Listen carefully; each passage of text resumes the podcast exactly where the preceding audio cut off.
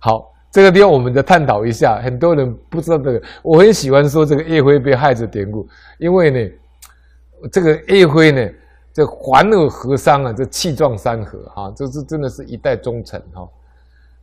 老和尚说叶辉为了报仇，都还在阴间当鬼王哈。我们就谈一谈秦桧害死叶辉的故事哈，警惕我们学佛人不要三世怨呐。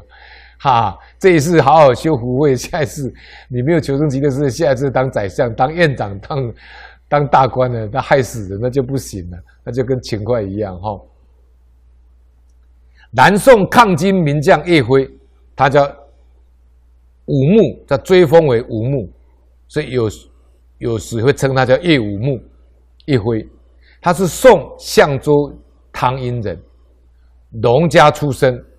在宋徽宗先河中从军，率师北伐，金熙宗就是兀术，和都元帅完颜宗弼，跟叶辉两军交战在朱仙镇，后来叶辉的部队呢打败了金兀术，啊，后燕城大捷，进京朱仙镇。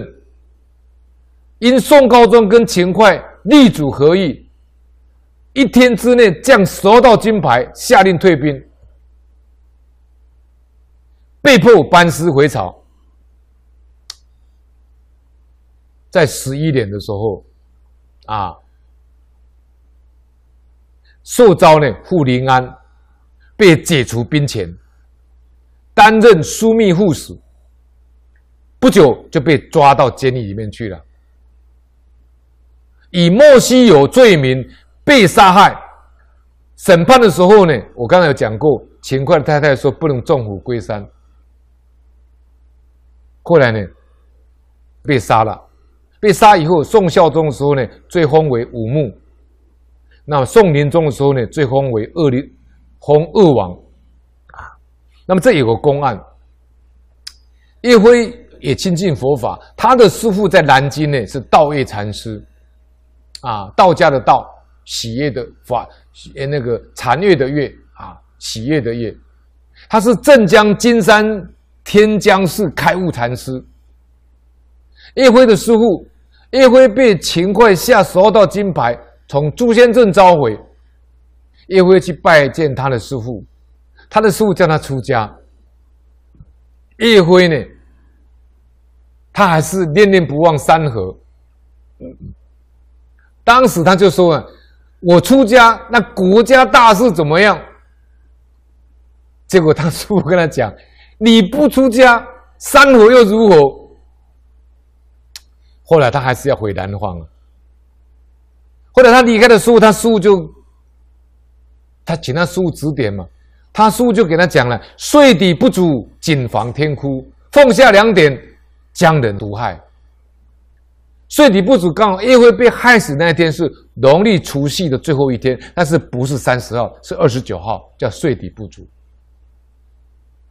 啊，税底不足，谨防天哭，因为叶辉是个忠臣，他被害死，民众都非常的悲伤，所以民众的悲伤就是老天的哭泣，就是谨防天哭。奉下两点，勤快的谨是奉，下面两点，奉下两点，将人毒害。是连害死他的人都讲出来，就是秦桧，痛下两点。后来，刽子手杀完叶辉以后，秦桧就问刽子手说：“叶辉最后讲什么话？”刽子手说：“早就知道，就听这个道位禅师的话，就出家了，就不为朝廷了。”秦桧马上派杀手，嗯，何力将军带部队去镇江呢，天江市把道位禅师抓来。好，他去抓道位禅师啊！啊，他要到镇江的天江寺去把道位禅师抓来。道位禅师更厉害，他开悟的圣人呢，他知道何力将军要来了，他马上击鼓招众，招僧众，僧座说法，师傅要走了，你们好好保重。最后呢，他跟弟子讲几句告别的话。他说呢：“何力自南方，我往西方走。”不是法力大，几乎落他手。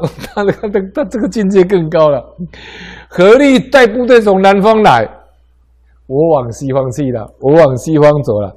不是法力大，要不是我明心见性呐、啊，我能够恢复我这个他心通跟宿命通啊，几乎落他手，我就被他宰了。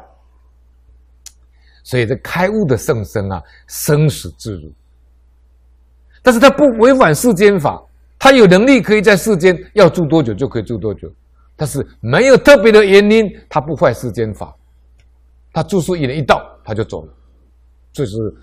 道一禅师不简单了啊，啊！这一段我们就把一辉的典故啊讲出来。